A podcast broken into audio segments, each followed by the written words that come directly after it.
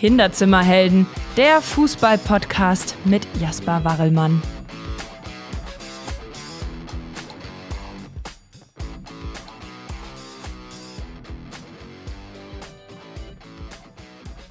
Hallo, hallo, schön, dass du wieder eingeschaltet hast. Das ist jetzt der zweite Teil des Gesprächs mit der Zaubermaus Darius Wosch. Wir sprechen über seine Karriere in Berlin, über die Zeiten der Champions League mit Hertha BSC, sprechen auch über seine Länderspiele, da er auch ein paar Mal das Trikot des DFBs getragen hat und natürlich auch über seine zweite Bochumer Zeit, über diesen legendären Aufstieg damals mit Peter Neururer zusammen und die Saison danach, als Bayern geschlagen wurde und man in den UEFA Cup einzog. Außerdem sprechen wir abschließend noch über seine neue Tätigkeit und auch kurz über seinen Neffen, der bei RB spielt. Also viel Spaß bei der zweiten Folge und mal wieder der übliche Verweis. Guckt auf die Zeitmarken, da könnt ihr auch immer mal einzelne Passagen überspringen, wenn ihr nicht so viel Zeit mitbringt. In dem Sinne, viel Spaß. Das ist auch schon das Stichwort. Du kommst nach Berlin. In der ersten Saison werdet ihr auch gleich Dritter ähm, ja, deine beste oder mit, mit einer Mannschaft deine beste Bundesliga-Saison. Ja. Äh, wer waren neben, neben dir die, die Eckpfeiler dieses Teams? Ach, das also, da war auch wieder so, so ähnlich wie, wie, ich muss das so sagen, wenn man äh, mannschaftlich familiär ist und das war so mit Preetz, mit äh, Kirali, mit Christian Fiedler, mit Paldada, Sergej Mandreko, René Tretschok, ähm, wer denn noch? Äh, Michael Hartmann, Andy Thom, ja, Sixten Fight. Also das war schon äh, eine, eine Mannschaft, wo ich sage, ey, Dick von Burik, das war schon geil, muss ich sagen. Und beim VW Bochum meistens immer so gespielt, ja, um Platz 16, 14 und bei Hertha spielt es auf einmal Dritter, Fünfter, Fünfter, bis sogar Erster mal, ein paar Spieltage. Das war schon mm, richtig geil, ja, ja. Äh, habt ihr euch jetzt, äh, weil du gesagt hast, das war so ein bisschen auch äh, wie, eine, wie eine Familie in, in der Zeit, dass man auch neben dem äh, Platz ein paar, ein paar Kumpels hatte oder ein, ein, enges Verhältnis in der Truppe hatte, dass man mal gemeinsam, weiß ich nicht, weggegangen ist nach einem, nach einem Sieg? Öfters, öfters. Öfters. Also sogar im, sag mal, wir, ja, wir hatten das Luxusproblem in, bei Hertha, dass wir nach dem Westen immer geflogen sind. Und Luxusproblem war, dass wir äh, zurück immer über Frankfurt fliegen mussten. Da sehe ich die Geschichte eigentlich immer wieder. Ante Czovic zum Beispiel, auch der, der, der immer, sein Spruch war immer beim Training weniger ist manchmal mehr. Und äh, da äh, bin ich auch eingeweiht worden. Da haben wir irgendwo hier im Westen gespielt. In Düsseldorf sind wir geflogen nach Frankfurt. Und dann hatten wir in Frankfurt immer zwei Stunden Aufenthalt. So, und dann sind wir an so eine Bar. Und Sergei Madreko äh, trinkt immer gerne ähm, Cola, Whisky. und wenn du dann gespielt hast und dann irgendwo abends so gegen acht, halb neun, äh, das letzte Essen war von mir meistens bei mir so zwischen 10 und 11 Uhr, weil ich vor dem Spiel nie was essen konnte, nur gut Frühstück und das hat mir, mir gereicht. Und wenn du dann ausgelaugt bist und dann merkst du langsam, dass du so gegen 7, 8, 9 Uhr langsam Hunger kriegst, aber trinkst dann zwei Cola Whisky, dann weißt du, wie es dir geht. Und dann bin ich erstmal mit bin total abgestürzt. Nach zwei Cola Whisky bin ich im Flugzeug eingestiegen, haben sie mich noch so reinge und habe dann geschlafen in eine Dreiviertelstunde. Und das sind so eine Sachen, wo ich sage, ähm, ja, ähm, das war mit die geilste Zeit. Das war auch in Bochum, das, das kann man so, so ähnlich wie in Bochum vergleichen. Platz 5, geile Zeit gespielt, gespielt im, im, im UEFA Cup. Hertha, Platz 3 und geile äh, Saison gespielt in Champions League und trotzdem nichts mit Abstieg zu tun gehabt, sondern auch wieder erfolgreich gespielt, mit, mit, mit, mit äh, sich qualifizieren gegen Chelsea, gegen äh, Galatasaray und gegen Milan war es. Milan, jawohl. Das war auch so, kann man so vergleichen. Und da hast du keine Magenkrämpfe mehr, sondern äh, wenn du gegen Abstieg spielst, hast du ein bisschen Angst, hast du Magenkrämpfe und wenn du gegen, gegen ich sag mal, für die deutsche Meisterschaft spielst oder um Platz 5, Platz, Platz, Platz 1, das ist was anderes. Genau, die, die Champions League, du, du, du sprichst es auch schon an. Ähm, das war ja, glaube ich, auch wieder, also noch mehr Parallelen äh, wie, in, wie in Bochum, äh, weil, glaube ich, auch Hertha davor auch, ich glaube, noch nicht international gespielt hat, oder? Nein, wir hatten, du, nein, wir hatten, als du da hingekommen bist? Nein, wir hatten aber das, Homie, das, ich hatte das Glück gehabt, wir haben gegen Barcelona gespielt, im Vorbereitungsspiel. Und das war schon geil. ja, das hat man erstmal schon gesehen. Äh, Vorbereitungsspiel gegen Barcelona. Oh, okay, ihr spielt sie gegen, vielleicht gegen, weiß ich nicht, in, in, ja, ich sage mal nichts gegen jetzt gegen holländische Mannschaft, aber mhm. gegen, ich sage mal, Venlo, sage ich jetzt mal.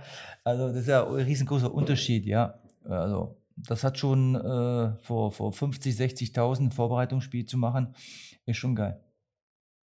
Geil waren bestimmt auch die Spiele, ich meine gegen Mailand zum Beispiel, da machst du auch das 1-0 zu Hause äh, bei der, beim AC auf dem Platz, Bierhoff, Ayala, Maldini, Shevchenko, ja. ja. Costa Curta. Ähm, und du, du machst dann das Tor des Tages. Äh, was denkt man da so, wenn man dann abends nach so einem Champions League-Abend alles passt, man bezwingt so eine Weltklasse-Mannschaft? Ja, ich kannte, die, ich kannte die Presse von Berlin vorher schon alles. Also es war für mich nichts Neues, weil wo ich neu gekommen bin, war jeden, jeden Tag gibt es ja nicht eine Zeitung, sondern in Berlin gibt es ja 15 Zeitungen. Und die erscheinen teilweise schon um 22 Uhr. Ja, und die anderen scheinen dann wieder früh morgens. Also die haben ja jeden Tag eine halbe Seite über dich geschrieben. Und das kannte ich ja vorher. Und das war ja auch wieder was Neues.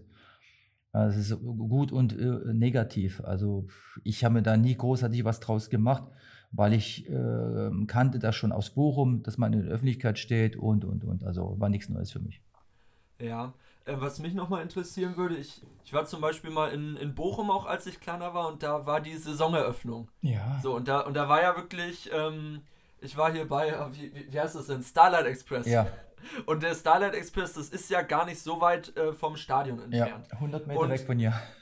Genau, und ich, äh, ja, dann war die Saisoneröffnung und gefühlt hätte ich jetzt gesagt, war da die halbe Stadt aus, äh, ja, die halbe Stadt Bochum war da irgendwie ums Stadion versammelt.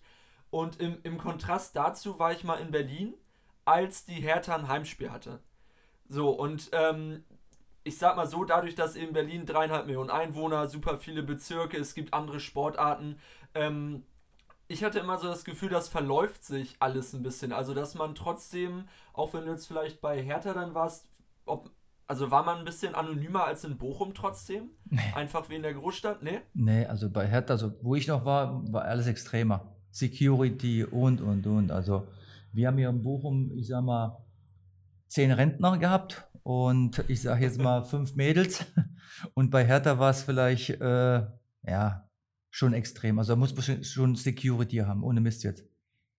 Auch beim Training. Da musste schon, ich sage mal, hier kannst du Autogramme äh, nicht jeden Tag den gleichen geben, aber bei Hertha waren immer unterschiedliche, wirklich. Das war schon extrem. Welche Spieler wurden äh, von, den, von den Fans besonders belagert damals in bei Hertha? der Zeit? Ja. Alles Mögliche, alles Mögliche. Wenn ich, ich sag mal, ich hatte ähm, ja, das Glück oder ich hatte eine Wette verloren mit Ante Czovic bei Hertha. Äh, da haben wir gegen Bochum gespielt und er sagte, heute machst du zwei Tore, setz dir keinen Scheiß und und und. Und er sagte, okay, pass auf, ich weiß nicht, wie der da drauf kam, äh, wenn du verlierst, dann äh, spielen wir bei guter Zeit schlechte Zeiten mit Janet Biedermann und Daniel Fehlo und und und. Ich sage, ja klar. Ich sage, ja, okay, machen wir. Ich mache äh, die zwei Tore gegen Bochum und auf einmal, unser Pressesprecher Hansi Felder hat das, glaube ich, auch so eingefädelt, dass ich dann mit Ante Czovic bei, bei gute Zeiten, schlechte Zeiten spielen musste. Und ähm, das war dann, wo ich sage, äh, das habt ihr eingefädelt. Ja klar, wir mussten dich irgendwie hinkriegen.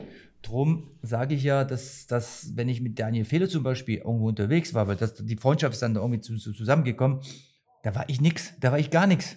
Wenn ich mit der irgendwo unterwegs war, da wollten die ganzen Mädels, die ganzen Leute kannten den besser als mich. Mich hat das gefreut, weil ich dann meine Ruhe hatte. Ja, aber trotzdem, wenn du jetzt alleine gegangen bist, haben dich dann mehr Leute erkannt, wenn, wenn vielleicht jetzt mit dem, Voll, mit dem Vollpfosten unterwegs war. Ja, ähm, in, der, in der Champions League habt ihr äh, die erste Runde auch überstanden. Ähm, es, ja. es, kam zur Saison 99, 2000 kamen auch noch mal ein paar äh, Spieler dazu. Ja. Marco Rema, Josip Simonic, Sebastian Deisler, Ali Dai. Ja. Ähm, genau, ihr spielt zum Beispiel auch in, in Istanbul, machst du auch ein Tor, wo ihr 2-2 spielt. Da spielt ihr gegen äh, Hagi und äh, Sükür. Was weiß ich, bei, bei Chelsea spielen noch Desai, äh, ja, ähm, genau, dann äh, Sola noch, dann äh, bei, bei Barcelona, du hattest es erzählt, äh, da war ein äh, Freundschaftsspiel schon äh, vor der Saison. äh, als ihr da spielt, spielen Xavi und Puyol mit, die beiden Ehrlich? ungefähr, weiß ich nicht. Puyol, ja, weiß ich, aber Xavi, Xavi wusste ich nicht, also muss ich sagen, geil. Was weiß ich, Figo habe ich noch gesehen, Guardiola. Ähm, ja. die, die, diverse Leute, was, was waren so, jetzt nicht, nicht nur auf die Champions League äh, gemünzt, was waren so die unangenehmsten Gegenspieler, auf die du so in deiner Karriere getroffen bist? Waren da schon welche dabei? Die also von den Spielern, die ich gerade genannt habe? Nein. International und national nein, vielleicht? International war keiner, weil mich keiner gedeckt hat. National, klar. Ich hatte ja von, von äh, Bundesliga, ich hatte ja, also wenn, wenn, wenn das jetzt, das war bei Kimmich jetzt, glaube ich, gegen, wo der Manndeckung gekriegt hat, gegen, wen war das jetzt mal, das vorletzte Spiel? Also 2-0 Island, war das Island? Äh, das erste Spiel war Island, das zweite Spiel war Rumänien. Rumänien, gegen Rumänien hat er, glaube ich, einen auf die Füße mhm. gekriegt. Und so musst du dir vorstellen, so hatte ich jedes zweite Spiel gehabt in der Bundesliga. Wenn das jetzt gewesen wäre, die ganzen Spielmacher, die jetzt, ich sag mal, wie Messi, da kriege ich was, was immer so einen da hingestellt, aber nicht so extrem. Also ich hatte jedes Mal einen Wachhund neben mir. Und das war alleine Osthoff, äh, Remer, äh, ne, Rana, so war Rana, dann, äh, wie hieß denn nochmal, Dieter Alz musste mich damals decken bei Bremen. Also war schon extrem, dass ich immer äh, welche welche Spieler äh, auf, äh, da decken mussten. Ich weiß noch, dass mich damals Gelsdorf gegen Mehmet Scholl, das hat, äh, hat 60, äh, 70 Minuten gut, äh, gut, äh, gut geklappt, aber glaube ich, dann, dann macht ein Freistoßtor und da war auch die Taktik für die Cuts. Also das war schon extrem. Also wenn ich mir jetzt überlege, wenn das jetzt kommen würde, einige Spielmacher so wurden jetzt gedeckt, kann man sich einmal gar nicht vorstellen. Ähm, trotz, der, trotz der Manndeckung läuft es äh, für dich in der Bundesliga ja äh, ja, sehr gut bei Hertha, ja. sodass du gerade auch äh, 99, 2000, glaube ich, neun Länderspiele machst unter, ja. äh, unter Ribbeck dann. Und dann, äh, nachdem es mit der WM nicht geklappt hat, äh, erstmal 99 der Confed Cup. Ja, da sprechen wir jetzt eher nicht drüber. Ist, glaube ich. Äh, Alles war schlecht. Ich habe es mir mal im, im, Nachhinein angeguckt, die, die Highlights, die es da bei YouTube zu gibt zum Confed Cup. Ähm, naja, ein bisschen interessanter, ähm, die EM 2000, äh, wo du dann auch dabei warst, Belgien ja. und den Niederlanden. Ja. Im, Im, Vorfeld gab es irgendwie anscheinend ein bisschen, bisschen Streit wegen äh, Lothar Matthäus, äh, Ribbeck und Stielicke, die damals das Trainerduo waren, waren sich auch nicht so einig, so dass Stielicke vorher äh, abgetreten ja. ist. Wie hast du das wahrgenommen und, und mit was für Erwartungen bist du in das Turnier gegangen? Na, ich war es mal froh, dass ich dabei war, das war Nummer eins, aber ich muss ganz ehrlich sagen, ich habe da man kriegt das nicht alles mit.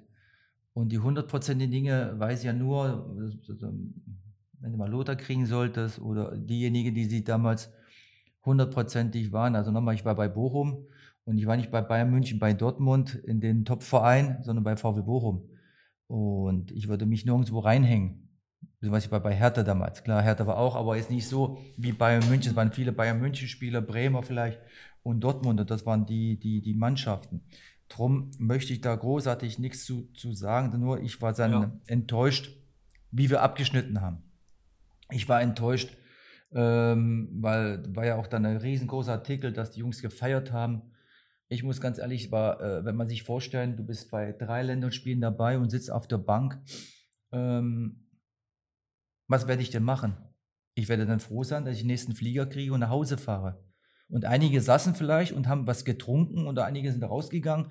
Hätte ich, hätte ich die Möglichkeit gehabt, wegzufahren, wäre ich sofort weggefahren von dort. Aber ich durfte nicht, weil ich da in der Nacht überna äh, übernachten musste. Was, was ist mir passiert? Ich bin viertel vor zwölf in mein Zimmer gegangen. Da lagen die Trikots, habe meine Trikots noch mitgenommen, äh, zusammengesammelt, weil das war so, so, so ein Andenken für mich. Und dann musste nächsten Tag le lesen, Wosch, Remer, äh, Deisler äh, haben noch äh, bis 2 Uhr, 3 morgens äh, gefeiert. Und das hat mich so auf die Palme gebracht, äh, wo ich sagte, ich möchte das wieder gut machen, sprich von, der, von, der, von, von welche Zeitung das auch immer war. Haben sie einen ganz kleinen Artikel, Wosch war nicht dabei, so ungefähr, die haben nicht gefeiert. Das hat mich dann sehr, sehr, sehr, sehr getroffen und ähm, ja, man muss sich überlegen, ja, man, man, man spielt nicht, ein Spiel, nicht eine Minute, man scheidet kläglich aus. Man hat vorher mitgekriegt, dass Lothar verletzt war, dass Lothar, nachher habe ich mitgekriegt, dass Lothar Trainer sein sollte, bei Franz angerufen hat. Was, ich, weiß, ich weiß es bis heute nicht, was, was wirklich dann da passiert ist. Ich weiß nur eins, dass Lothar kaum trainiert hat, dass wir auf Mallorca waren, da, ich sage jetzt mal, mehr, mehr vielleicht im Zimmer waren als trainieren sollten. Ja, das waren viele Verletzte und die Mannschaft war auch nicht die jüngste. Lothar sollte Libero spielen, Viererkette, Dreierkette, ich weiß es nicht mehr. Auf jeden Fall, äh, nach den Spielen hatten wir keinen Plan. Habe ich so das mitgekriegt. Und dann äh, ja, bin ich sauer und will einfach wegfahren und dann liest man ja, ich war unterwegs.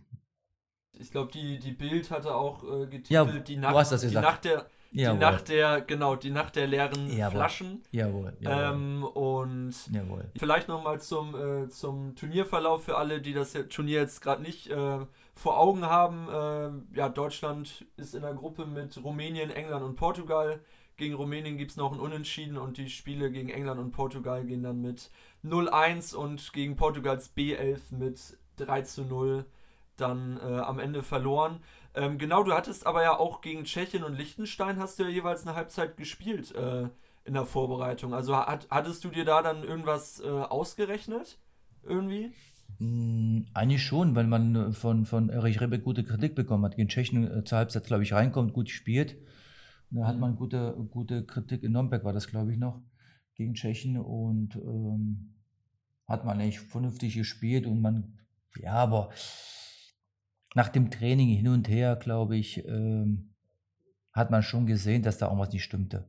Und nachhinein machst du sowieso dann Vor- Vorwürfe, äh, warum warst du überhaupt mit? Aber ich war äh, bei einer Europameisterschaft in Holland, Belgien dabei. Das war für mich, auch wenn es nicht, nicht, nicht gut ist. Ja, wir hatten auch andere Turniere, wo wir nicht gut gespielt haben. Das passiert nun mal im Fußball und zu, zu 99 Prozent auch sind die Spieler dran schuld.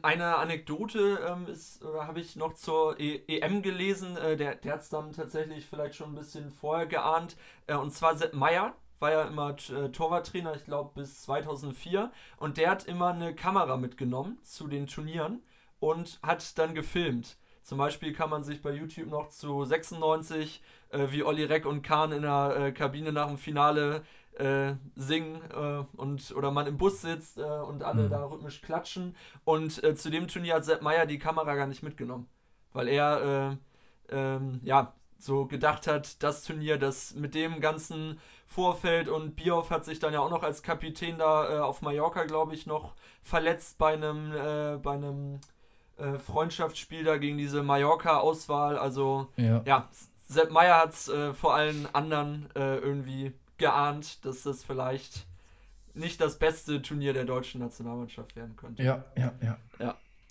Na gut, äh, wollen wir wieder zu, äh, zu ein bisschen freudigeren, freudigeren Themen kommen. Ähm, du spielst, spielst ja noch ein Jahr in Bochum und ähm, ja, hast im offensiven Mittelfeld dann nicht nur Sebastian Deißler, sondern auch Marcelinho als äh, Mitspieler bzw. Konkurrenz. Ähm, wie, wie war dann die Situation im Sommer 2001? Also du hättest ja auch noch in Berlin bleiben können, Ja. wenn ich das äh, richtig verstanden habe. Ja, du hast am Anfang gesagt, äh, bei Bochum, nee, bei Hertha, ein Jahr. äh, bei, bei Hertha, ja, ja, Entschuldigung. aber Marcelinho ist noch nicht da. Der ist noch nicht da. Der, der, Der kommt- der der ist dann kommt- gekommen. Der ist dann gekommen, wo ich dann nach zu Bochum gehe. Drum hat mich der Röber vorher schon informiert, beziehungsweise war so, dass der Rudi Völler Nationaltrainer wird nach der EM. Und ich mache noch, glaube ich, ein, zwei Spiele, wenn überhaupt, ich weiß nicht mehr. Miro Klose äh, spielt dann gegen Griechenland. Und ab da, so ab, sagen wir mal, Februar, März, ähm, spielt Sebastian Deißler bei der Nationalmannschaft, soll aber einmal Zehner spielen, meine Position bei Hertha und sagt Franz, ja, der Deißler, eigentlich müsste er Zehn spielen, nicht au- rechts, nicht links, sondern Zehner. Drum mache ich auch weniger Spiele bei Hertha dann und dann verpflichten die noch Marcelinho für 15 Millionen. Da sagt er rüber zu mir, du kannst hier bleiben. Da habe ich gesagt, nee, ich bleibe nicht. Ich möchte einfach weg. Ich habe vorher noch von Schalke Angebot, wo Assauer äh, in Kleinmachnow, wo ich gewohnt habe, wo Tomala auch da wohnt, bei ihm hingehe. Und ich weiß nicht, ob das ja ein Jahr vorher schon war. Ein Jahr vorher sollte ich zu Schalke, bevor Möller kommt. Und die einigen sich nicht. Hertha will 15 Millionen, Schalke bezahlt nur 10, will 10 Millionen oder 12 Millionen bezahlen, macht aber nicht. Und dann kommt ähm, Röber, sagte mir, pass auf, Marcelino spielt bei mir, weil er so viel kostet und er wird spielen auf jeden Fall. Ich sage, ja gut, okay. ich, sag, ich, ich saß noch nie auf, großartig auf der Bank, ich möchte wieder zurück zu, zu VW Bochum. Und so kontaktiere ich äh, Altegör und meinen Kollegen Stefan Wintermeyer, machen das alles mit, mit Bochum klar. Und ich gehe dann im Sommer zu, zu, zu VW Bochum nach Theater mit Hönes, weil ich auch im Trainingslager äh, mit gewesen bin, aber ich war total sauer. Mannschaftsfeier, ich sitze nur da und lache nicht und dann staucht mich dann auch Hönes zusammen. Ich sage, hör mal, ich will einfach weg hier. Ich spiele nicht und und und, sollte noch bei Hertha noch sogar Vertrag noch verlängern. Hab dann nicht gemacht und äh, hab dann alles richtig gemacht. Du hast ja eigentlich bis auf deine letzte Saison, äh, über die wir nachher auch noch kurz sprechen werden, ja auch eigentlich immer, äh, was ja immer Stammspieler hast, immer die meisten äh, Spiele gemacht und was dafür dann auch im Sommer 2001 äh, auch einfach noch zu jung dann. Ja. Wahrscheinlich, um dann noch die letzten drei Jahre in Berlin so ein bisschen rumzusitzen ja. und die Karriere so ausklingen zu lassen. Genau, du wechselst zu Bochum in die zweite Liga und äh, sprichst vom geilsten Aufstieg deiner äh, Karriere, hast du dann mal erzählt. Ja, ja, ähm, be bevor wir auf dieses wahnsinnige Saisonfinale äh, zu sprechen kommen, äh, Peter Neururer ist äh, im Dezember 2001, glaube ich, zur Mannschaft gestoßen und ihr wart nach 22 Spieltagen Achter. So, und hattet, weiß ich nicht, 10 Punkte, 12 Punkte Rückstand auf, äh, auf die Aufstiegsplätze. Was habt ihr dann in den 12 Spielen auf einmal, was hat da geklappt, was vorher nicht klappen wollte? Äh, und wie, wie habt ihr das dann noch umgebogen, dass, äh, dass ihr dann am Ende da aufgestiegen seid? Ja, es war so, dass Peter Neuer mich ein bisschen so kannte und das hat einfach mit Peter Neuer auch super gepasst. Bernhard Dietz war Feuertrainer, sehr viele junge Spieler. Wir hatten fast ja 25 bis 30 Spieler auf dem Trainingsplatz. Und Bernaditz, ähm, ob, ich, ob der mich wollte und nicht wollte. Ich habe nicht das Gefühl ge gekriegt vom Trainer oder jeder Spieler braucht eine Zuneigung vom Trainer, auch wenn ich, sagen wir, 30, 31 bin. Ich will nicht irgendwo das fünfte Rad am, am, am Wagen sein, sondern du musst schon da ja, gewollt werden. Und das Gefühl hat mir niemals Bernhard Dietz gegeben. Ist so. Ja. Wenn man Interesse hat, dann telefoniert man vorher vielleicht mit dem Spieler. Und ich bin nach Bochum gekommen, kaum Gespräche geführt. Und dann kann die Leistung vielleicht vom Spieler, der vorher richtig gut war, oder Zuneigung, finde ich, auch nicht so, so sein. Ne? Wenn ich ein Kinder habe, so habe ich das vorher als Trainer auch so gedacht, dass man den Kindern eine Zuneigung, sonst wird sich vielleicht das Kind sagen wir, ja, das das dritte irgendwie, der Papa hat mich nicht lieb. Und so habe ich das auch gefühlt. Das merkt man als Spieler. Und so ist auch meine Leistung gewesen bei, bei, bei, bei Bochum. Ähm und dann kam Peter Neuer. Ab einmal läuft es bei mir persönlich auch besser. Wir, wir steigen auf und der Peter Neuer hat mich zum Kapitän wieder gemacht, hat rein von Deinhofen das erklärt, wir möchten einen Feldspieler haben. Und von da muss ich sagen, hat alles super geklappt. Ich kriege noch sogar eine rote Karte äh, vor dem letzten sechs Spielen, wo ich das letzte Spiel in Aachen spielen, äh, spielen durfte, nach einer Tätigkeit. Äh, ähm, wie ist der mal von Frankfurt, der mich auch gedeckt hat. Oh, der war auch hier Trainer. Oh, komme ich gleich drauf. Und der Sport 1 sperrt mich nach, dem, äh, nach der Tätigkeit, wo ich, ich sage mal, vom, vom Deinhofen langen Ball bekomme, er hält mich fest, ich will mich nur lösen und den treffe ich genau hier mitten, mitten, mitten, mitten mit, der, mit, der, äh, mit der Hand vor die Zähne. Äh, er wird ausgewechselt. Rasiewski, Jens Rasiewski habe ich äh, getroffen. Mhm. Und ähm, werde ich danach gesperrt, nach dem Fernsehbeweis, war ich total sauer wir gewinnen gegen Frankfurt, Gott sei Dank 2 oder 3-0. Ich bin im 60. sogar ausgewechselt von, von Peter, weil, weil ich gut gespielt habe. Ja, und dann spiele ich fünf Spieltage nicht. Das letzte Spiel äh, spiele ich dann in Aachen, wo wir auch, ich sag mal, mit Schinzilotz eine rote, äh, rote Karte bekommen, aber dann elf Meter äh, äh, rausholen und, und, und. Und das war der geilste Aufstieg, weil mit uns hat keiner gerechnet. Nummer eins, nach den Spielen Nummer zwei, wir waren gegen Hannover schon tot hier, wo Farnhorst dann im 90. oder 92. das entscheidende 3-2 oder 2-2 macht. Und Union muss noch, glaube ich, gegen Mainz spielen, wo ich hätte nicht gedacht, dass Union das irgendwie packt oder unentschieden spielt. und wir äh, gewinnen müssen nachher, wo wir 2-0 führen, 2-1 und von Deinhofen äh, hält 500-prozentige und wir dann 3-1 kurz vor Schluss machen durch Paul Freier. Und ich dann, ich sage jetzt mal, schon sagte, früh morgens frühstücken und dann halb vier ist das Spiel, um sechs, halb sieben zu Ende, bis in die Kabine bis Sekt äh, trinken, wieder voll, voll, äh, voll bist und weiß gar nicht, wo du dann äh, bist und dann äh, fährst du mit Bus Richtung Bochum, dann hältst du wieder am Parkplatz an, aber mal steigst du in den Fanbus ein, statt in den Mannschaftsbus, weil ich so voll war. Dann äh, äh, fahren die 100 Meter weiter, sagte, der Bosch fehlt. Dann äh, haben die Kontakt da mit dem äh, Moppel gehabt, mit dem Fanbus. Dann musste ich wieder Bus wechseln. Naja, und in Bochum war ich langsam nüchtern. ja. ja, genau, du, du, du hattest, du hattest die, den letzten Spieltag schon angesprochen. Ähm, ja, ich habe mir das auch nochmal angeguckt, kann ich auch nur jedem, äh, ja, jedem Bochum-Fan, aber auch jedem Fußballfan empfehlen. Gibt es auch noch die DSF-Zusammenfassung äh, bei, bei YouTube, so ein 20-minütiges Video, weil wirklich am letzten, Viert, äh, am letzten Spieltag theoretisch noch vier Mannschaften aufsteigen konnten. Äh, Mainz war Zweiter, Bielefeld war Dritter, ihr wart eben Vierter mit Bochum und Fürth war Fünfter. So, und zur Halbzeit haben Mainz, Bielefeld und Bochum alle 65 Punkte.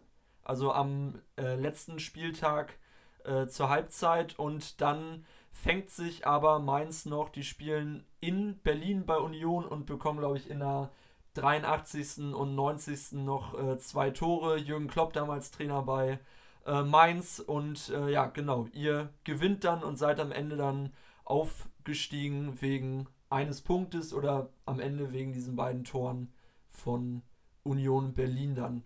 Ja, wahrscheinlich eins äh, der spannendsten Saisonfinals der zweiten Liga, würde ich mal, äh, würde ich mal behaupten. Ähm, genau, dann geht es weiter in Liga 1. Ähm, 0203 ähm, seid ihr auch zwischenzeitlich Tabellenführer, glaube ich, nach den ersten ja. drei, vier Spieltagen. Äh, äh, Christiansen holt sich, glaube ich, auch die Torschützen Kanone mit, ich glaube, mit Elber zusammen. Und dann wiederholt ihr in der nächsten Saison eure Saison 96, 97 nochmal. Äh, ihr werdet Fünfter und der VfL Bochum ist auf einmal die Eins im Pott. Ihr lasst äh, Schalke, Dortmund hinter euch. Äh, was hat die Truppe denn so ausgezeichnet? Warum lief es denn in der Saison? Ich habe gesehen, zu Hause, Rhein van Deulenhofen, 912 Minuten ohne Gegentor. Der ja. hat, glaube ich, im September ein Gegentor bekommen und das nächste Gegentor war im März, ein halbes Jahr später. Oh, doch, ja. Wusste ich gar nicht. Ja, ja. gut. Es hat uns ausgemacht, unsere Standardsituation, Trainer äh, äh, äh, äh, Peter Neuer als Mensch, der uns da immer gestützt hat, immer sich vor die Mannschaft gestellt hat, Bayern zu Hause geschlagen. Äh, das war schon äh, einmalig und ähm, wenn wir mal verloren haben, hat er wirklich alles auf sich genommen und hat wirklich viele, viele Spieler geschützt und hat hier viel bewirkt, nach, also nach einmal allein schon aufzusteigen mit dem Typen. Und das, was er immer gesagt hat, hat wirklich äh, auch zu 100% Wahrheit gesprochen. Nie irgendwie hinterm Rücken. Und das war bei Peter, wo ich sage, ja, Woschi, ich habe schon drei Spiele schlecht gespielt. Er sagte, Woschi, spielst kein viertes Spiel, Spiel schlecht. Ich wieder vierte. Ach, fünfte spielst auch nicht schlecht. Fünfte spiele ich schlecht.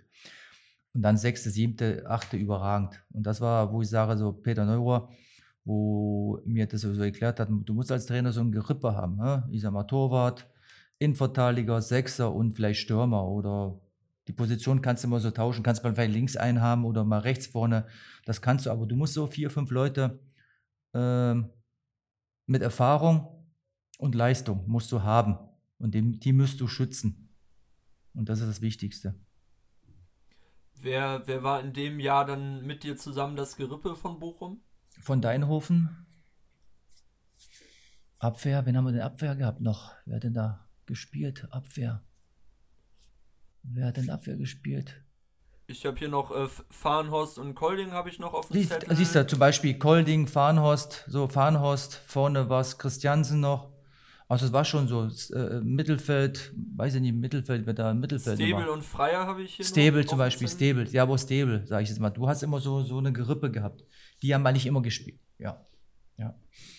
Gerade zu Hause, ihr habt, glaube ich, ihr habt 38 Punkte geholt äh, ja. im heimischen Stadion, wirklich ja. eine Wahnsinns äh, Wahnsinnsbilanz. Was, äh, was war da schöner? So das 3-0 gegen Dortmund oder als ihr 1-0 gegen, gegen Bayern gewonnen habt? Das ist immer diese, diese Spiel, ja, Bayern, wo er, wo er sagte, der Andreas Pahl, der Zeugwart, hat die Aufstellung so ungefähr gemacht. Das war wirklich die Geschichte, war im Trainingslager irgendwo, sagt er, äh, Pali, der ist ja so locker, mit Peter kannst du ja so reden. Sagt der Pali zum, zum, Top, äh, zum, zum äh, Peter, so einen Scheiß gegen Bayern machst du nicht mehr, sagt, äh, äh sagt ähm, naja, wie meinst du das? Ja, also diese Defensivscheiße hasse ich doch. sagt der Trainer, was willst du, Vogel, von mir? zum, zum Pali. Ja, da sagt Pali, hör mal zu. Wenn du wieder so eine Scheiße spielst, defensiv, dann, dann lieber verliere ich 5-0 als vielleicht 1-0. Sagt der Peter, okay, dann spielen wir mal offensiv. Und so kam das die Geschichte, dass der Zeugwart dann die Aufschwung gegen Bayern gemacht hat.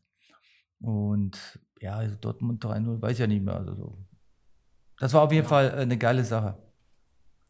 Ja, wahrscheinlich auch, äh, auch ähnlich wie in der, äh, wie bei dem fünften Platz in deiner ersten Bochumer Zeit. Ja, ja, ja, ähm, ja. Nur, nur da haben wir, da haben wir spielerisch viel, viel gemacht und äh, bei, äh, bei Peter Noah viele mit Standards auch. Aber wenn man, wenn man eben zu Hause auch nur sechs Gegentore kriegt, also selbst in der Bundesliga, ich wüsste jetzt nicht, dass Bayern selbst in so Meistersaisons unter Guardiola, also okay. sechs, Sechs Gegentore. Okay, wusste ich gar nicht. Will ich nachher mal äh, noch mal ein bisschen. Ja, wir haben viele, ja, wir haben viele Spiele zu Null gespielt, das weiß ich, ja, ja das weiß ich noch, ja. Ja, 1-0, 2-0, also wir haben wirklich 1-0, viele 1-0 Spiele gemacht, ja. Dann in der nächsten Saison äh, geht es wieder runter äh, in, in, die, in die zweite Liga, dann steigt er wieder auf. Äh, in deiner letzten Saison, äh, Marcel Koller ist äh, mittlerweile Trainer. Ja, hast du eben die Reservistenrolle inne, was du davor eigentlich nie äh, über einen längeren Zeitraum hattest. Du machst nur noch das letzte Spiel, glaube ich, 20 Minuten oder 10 Minuten. Wie geht man da um? Ich meine, du warst dann, glaube ich, so 36, 37 äh, gibt man dann trotzdem noch im Training alles oder war das dann irgendwann Resignation, nachdem man das sechste, siebte Spiel nicht mehr gespielt hat? Ja, man, man, man, nochmal, wir spielen auch keine gute Saison in dem Jahr. Hm. Ja, und man ist mit, man ist nicht mit. Ich weiß, dass ich jetzt immer keine, keine, keine 26, 28 mehr bin. Nur man, hm. ähm, wenn du, wie soll, ich, wie soll man das erklären? Wenn du immer Stammspieler warst und du weißt, du kannst noch vielleicht Halbzeit spielen und du wirst nie mitgenommen, wirst du äh, ja, kaum Gespräche führen, dann war auch schon so teilweise, wo ich gesagt habe, okay, Sonntag zum Training, ja, mit, mit, mit, dass ich anzustrengen, wird immer weniger, klar. Körper, Kopf sagt mehr Nein und ähm, ich glaube, ich hätte viel, verzichtet auf, auf das letzte Tor, da hätte ich lieber gerne zehn Spiele mehr gehabt. Ja, und äh, ich hätte noch weiterspielen können, aber ich war auch vom Kopf so kaputt, wo ich sage, nee, ich möchte nicht mehr. Das war auch jetzt nicht die, diese gute Chemie mit Koller zu haben. Ich weiß nicht aus welchen Gründen auch immer. Ich habe immer gesagt, wenn Zvetschke Misinovic besser ist als ich, dann soll er spielen. Ja, aber so wie hm, Peter Neuro mich ab und zu meine 60 rausgenommen hat, so habe ich mir gewünscht, dass ich vielleicht in 30 Minuten nochmal reinkomme. Oder 20 Minuten, weil man weiß, man kann auch Standards äh, mit mir bauen und, und, und wie zum Beispiel bei, bei, bei ähm, Heidenheim mit Schnatterer. Ja. Und ähm, ich war nicht mehr topfit, ich hatte aber keine Verletzung, aber ich weiß, dass ich keine 90 Minuten spielen konnte. Aber ab und zu mal hätte ich vielleicht eine Halbzeit spielen können. Aber es war, ja. es war so, der Koller hat sich was anderes dabei gedacht und hat versucht, immer Spiele zu gewinnen. Darum sage ich ja, ich bin jetzt nachhinein nicht sauer oder irgendwas äh, oder enttäuscht. Nur das waren so meine Argumente. Und er weiß die Argumente, da kann ich jetzt nicht irgendwas Negatives über ihn sagen, nur ich habe mich top, topfit gefühlt und klar vom Kopf dann nicht mehr. Hat dann dein Abschiedsspiel als erster Bochum, äh, als erster Bochum-Spieler, das war glaube ich im September äh, nach der Saison, äh, hat das dich dann wieder ein bisschen versöhnlicher, mhm. Äh, versöhnlicher gestimmt oder betrachtest du das äh, eher losgelöst jetzt von dieser letzten Saison, weil das ja so gesehen so ein bisschen einen Abschluss als aktiver ja. Spieler bei Bochum ja dargestellt hat. Ja, ich glaube, äh, hätte ich da mehr Spiele gemacht oder wäre das anders gewesen, wäre es vielleicht anders gewesen, aber also ist äh, freundlicher, netter, für, für mich persönlich, ich hatte immer noch so den, den Stachel drin, wo ich sage, ich war ein bisschen noch äh, enttäuscht, weil man 34 Spieltage äh, einmal spielt, 20 Minuten und macht, macht das letzte Tor, ist alles gut und schön, aber ich hätte mir es vielleicht anders vorgestellt. Ich hätte gerne sagen wir mal, 25 äh, Spiele gemacht und kein Abschiedsspiel und kein Tor. Hm. Nachhinein, so sage ich jetzt mal. Ja, ja. ja. das ist dann, wo ich sage, du trainierst äh, 465 oder 64 Tage für, äh, für 20 Minuten, habe ich gesagt, weißt du was, hätte ich schon vorher lieber aufhören können. Das stimmt wohl, ja. trotz, äh, trotz dieser letzten vielleicht äh, unversöhnlichen. Ja, Saison. aber das nochmal, alles gut. Ja, ja, ja, definitiv. Ich meine, sonst würdest du ja auch nicht mehr bei Bochum ja. äh, sein, wenn, wenn dich das so doll getroffen hätte oder es da noch groß böses Blut irgendwie gegeben hätte. Ähm, genau, du bleibst dem VfL Bochum weiter ähm, erhalten und wirst dann nochmal äh, interimsweise Trainer. Äh, ich spreche von der Saison 2009, 2010 wo du dann als, ich sag mal, Feuerwehrmann in Anführungsstrichen so ein bisschen einspringst. Ja, für Heiko Herrlich. Für Heiko Herrlich. Ähm, da hattest du, glaube ich, auch mal in einem anderen, ich weiß gar nicht, ob Podcast oder Interview drüber gesprochen, dass du da auch besonders dann äh, am letzten Spieltag kann der VfL Bochum noch in der Liga bleiben, wenn man gegen Hannover gewinnt im eigenen Stadion und ihr verliert, ihr verliert 3-0. Ähm, ich meine, davor standst du immer auf dem Platz, konntest da irgendwie äh, drauf Einfluss nehmen. Jetzt standest du an der Seitenlinie. Ähm, ist, ist man da dann so ein bisschen hilflos, gerade dann, als das zweite und dritte Tor gefallen ist? Wie, wie erinnerst du dich an ja, diesen bitteren Moment zurück? Hm. Mir ging es ja nur um die Art und Weise, wie man Spiele verliert. Ich habe auch Spiele verloren, äh, so ähnlich wie gegen Hannover, aber nicht das letzte Spiel. Äh, man verliert, man steigt, also man, man, man scheidet aus, zum Beispiel im UEFA Cup in, äh, gegen Standard Lüttich hier in der letzten Minute. Die Art und Weise ging mir immer, so wie die Deutschen jetzt äh, äh gestern gespielt haben, zum Beispiel 2-1, äh, mhm. wo ich auch sage, Timo Werner soll den Ball, hat gestern Jörgi Löw gesagt, nimmt den linken Fuß. Meine Behauptung ist, nimmt den rechten Fuß, die Innenseite, und dann schießt er den daneben, sage ich, okay, weil der Ball kommt von links und wenn du, wie beim Tennis, jetzt einmal die Vorhand nimmst, ja, dann triffst du den Ball wahrscheinlich besser. Werner ist ja Linksfuß. Und das hat mich dann ein bisschen enttäuscht, dass das äh, Jörgi Löw gestern nicht erkannt hat. Er sagte mal zu, der Ball kommt von der linken Seite, nimmt doch die rechte Innenseite und verrutscht der da den Ball. Verstehe ich. Aber aus dem Winkel, den linken Fuß, kann man auch machen. Aber einfacher mhm. versuche ich den 5-, 6-Jährigen zu erklären. Nimm doch jetzt den rechten Fuß, wie beim Eishockey, Schläger, äh, nimmst du in die andere, also kannst die Ecke sogar aussuchen. Dann verrutscht der höchstwahrscheinlich nicht so. Das ist so, so eine Sache gestern. Und mhm. dann sagt der Bundestrainer gestern, ja, nimmt den Linkfuß in der Gegenseite. Wie, wie hätte sich denn drehen müssen? Hätte der von, von der anderen Seite kommen müssen? Von der, weißt du so, das musst du nochmal angucken. Das ist dann so, so als Fußballer, ähm, als Techniker, würde ich das den niemals sagen, nimm den linken Fuß, nimm erstmal den rechten Fuß. Höchstens, es kommt Gegenspieler, dann musst du, klar, linken Fuß nehmen. Aber ich würde es rechten Fuß nehmen. So eine Sache. Und ja, was war jetzt nochmal? Diese Saison. äh, genau, das, das, Saison, das letzte Spiel. Mich hat einfach enttäuscht die Art und Weise, wie wir die Tore bekommen haben, wie wir, ich sage jetzt mal, hilflos da standen und dann auch nach dem 3-0 nicht einfach in die Kabine gegangen sind, einige Spieler noch am Platz standen und was wollen die Fans von uns? Ich habe die Fans voll, voll, und ganz verstanden. Mit so einer Leistung geht man in die Kabine und schämt man sich.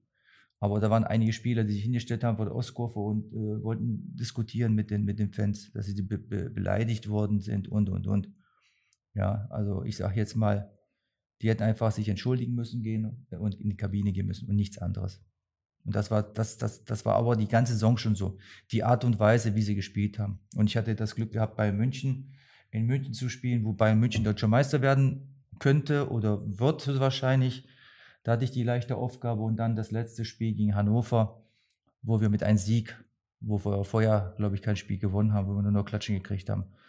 Es war nicht einfach, aber gut, das hat die Mannschaft dann auch wieder gespiegelt, was sie dann, äh, ja, was sie gespielt haben. Und das war das 3-0 war ja auch zur Halbzeit dann, ich sage jetzt mal, für mich die größte Enttäuschung äh, beim VfL Bochum, sowas mitzumachen. Ich glaube, auch aus den letzten zehn Spielen holt Bochum einen Punkt. Ja. Kann ich auf jeden Fall, äh, kann ich auf jeden Fall nachvollziehen. Äh, gut, kommen wir abschließend nochmal zu äh, etwas freudigeren Themen. Äh, du rückst dann wieder in die, äh, in die Jugend zurück und ähm, wir haben jetzt gerade auch über die Nationalspiele gesprochen, die Nationalmannschaftsspiele. Äh, drei Leute, die da rumgelaufen sind, die hast du in der Jugend auch begleitet. Die Rede ist von Ilkay Gündogan, Leon Goretzka und Lukas Klostermann. So, ähm, ja, hat man das jetzt, wir hatten vorhin von Matthias äh, Sammer gesprochen, war dir das äh, klar, als du die in der A-Jugend äh, betreut hast, äh, dass sie so eine Karrieren hinlegen äh, würden? Ja, Ilkay hatte ich am meisten gehabt, den, hatte, den, den hatte ich ja über zwei Jahre gehabt. Ilkay, ähm, man weiß ja nicht, was man, was man da für Jungs trainiert. Also nochmal, äh, das sind Wandervögel, die Jungs, die kommen manchmal im Winter mit, mit ich sage mal, das war so, die Geschichten, die kommen bei, bei, ich sage mal, bei Minusgraden, kommen die mit T-Shirts, etwas dickere Jacke, kein Schal, kein Mütze, aber zum Training kommen sie dann mit zwei Pullis, Mütze, Handschuhe, Schal.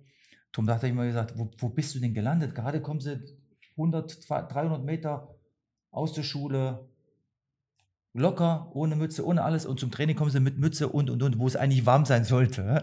Das war so eine, so eine Sache, das ist eine Kleinigkeit. Und ähm, vom Fußballerisch muss ich sagen, Ilkay hat mich sehr fasziniert, weil er sich immer mehr entwickelt hat. Das hast, hast du gesehen. So habe ich gesagt, mein Gott, ist das ein geiler Kicker, aber dass er so ein Weltklasse-Spieler wird, hätte ich nie gedacht. Bis heute noch mit ihm Kontakt. Mal da eine SMS, da eine SMS. Ähm, fand ich gestern auch geil, dass er die Verantwortung genommen hat, als Kapitän Elfmeter in die Mitte zu schießen. Auch wenn er gestern vielleicht nicht so geglänzt hat, aber das Ding, wo er zum Beispiel auch zu Werner mit dem linken Fuß nach, äh, nach, nach zu ihm spielt.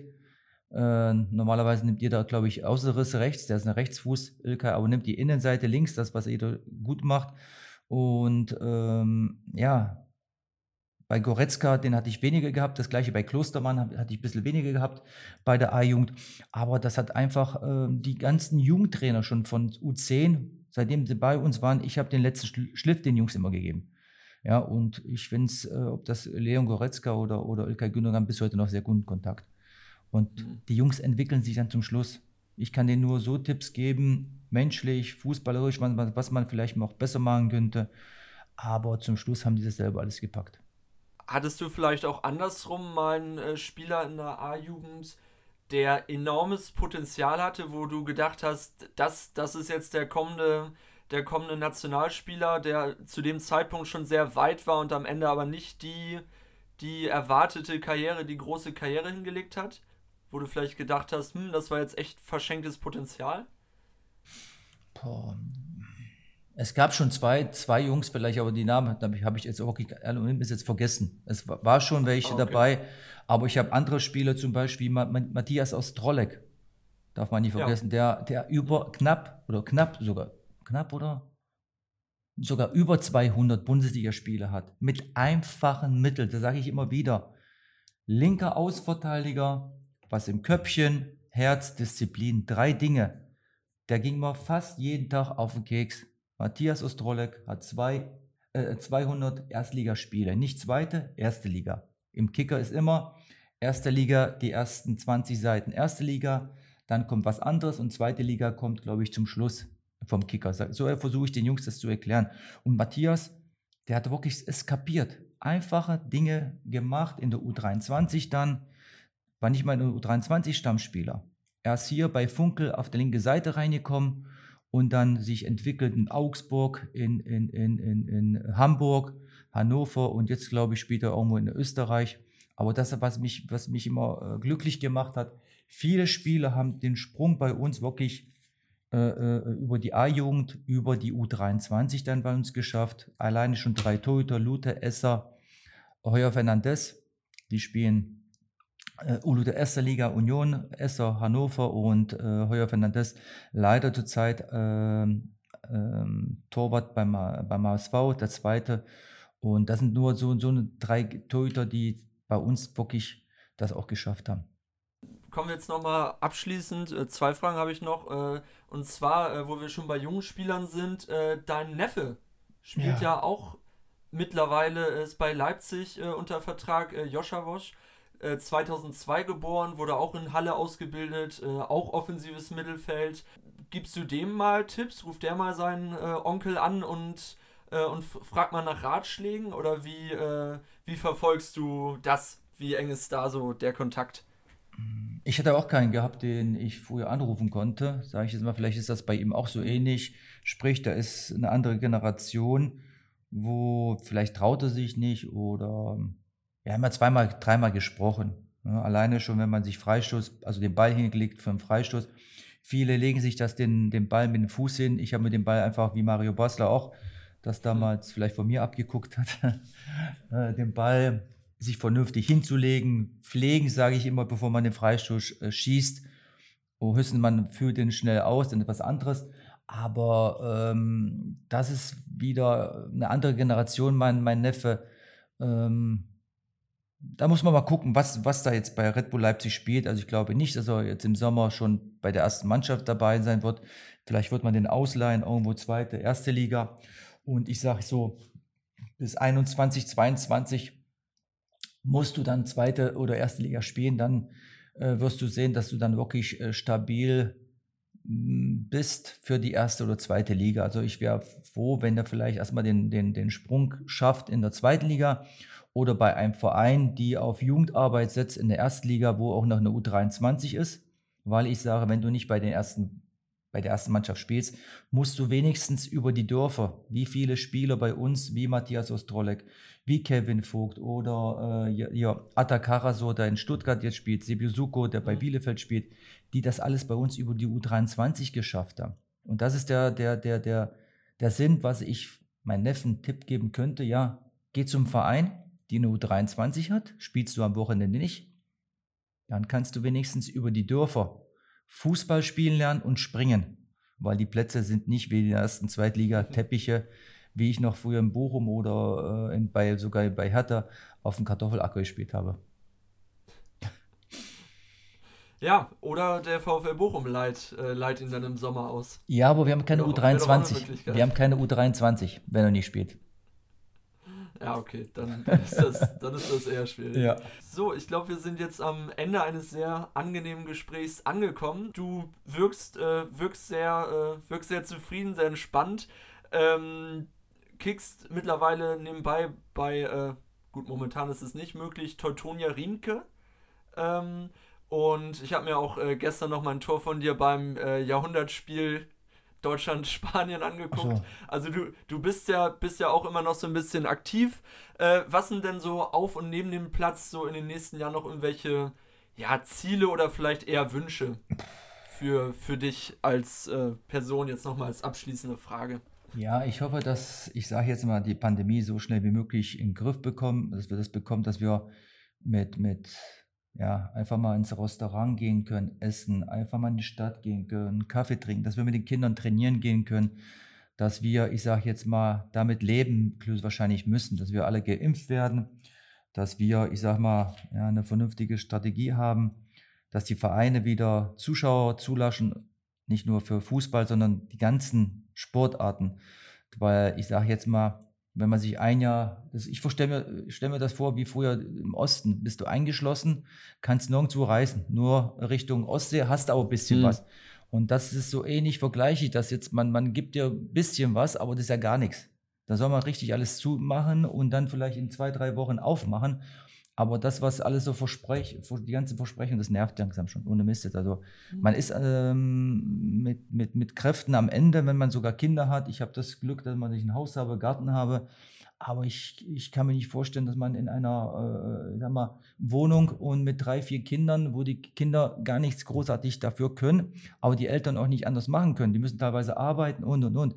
Also es nervt schon. Ich hoffe, dass es bald alles vorbei ist, dass wir wieder normal irgendwie leben können und dass uns, ich sage jetzt mal, ja, das wieder äh, zurückgeben können, was wir wieder hatten. Ja, das, äh, das wünschen wir uns, glaube ich, alle. Ähm, ja, schöne abschließende Worte. Ja, ähm, ich bedanke mich bei dir äh, für ja, diese anderthalb Stunden jetzt, dass Okay. wir ein bisschen, bisschen uns deine Karriere anschauen konnten und äh, hier und da mal einen Schlenker gemacht haben. Ähm, ja, das war's von Kinderzimmerhelden und wir hören uns beim nächsten Mal. Danke. Bis dahin. Danke nochmal. Ciao. Tschüss. Der Weg über die Dörfer. Den habe ich damals auch genommen. Allerdings nur in der Kreisklasse C. Überraschend, dass ich kein Bundesligaspieler geworden bin. Damit nochmal ein kurzes Hallo hier zum Ende dieser zweiten Folge. Ich hoffe, du hast interessante Einblicke in die Zeit aus Berlin oder die Kabine, die Atmosphäre in Bochum genommen und auch ein bisschen was über die Nationalmannschaft gelernt. Ich bedanke mich dafür, wenn du es jetzt hier durchgehalten hast, dir die Folge angehört hast und kann dir vielleicht auch ans Herz legen, wenn du irgendeinen Bochum oder Hertha-Fan im Freundeskreis hast, dass du die Folge einfach mal weiterschickst, weil das waren meiner Meinung nach wirklich sehr, sehr schöne und interessante Anekdoten über diese Zeit. Wenn du irgendwie Feedback hast oder dich mit mir austauschen willst, kann ich auf meine E-Mail-Adresse in den Show Notes bei dieser Episodenbeschreibung nur verweisen. Und ansonsten hören wir uns nächste Woche wieder, wenn es weitergeht mit Kinderzimmerhelden.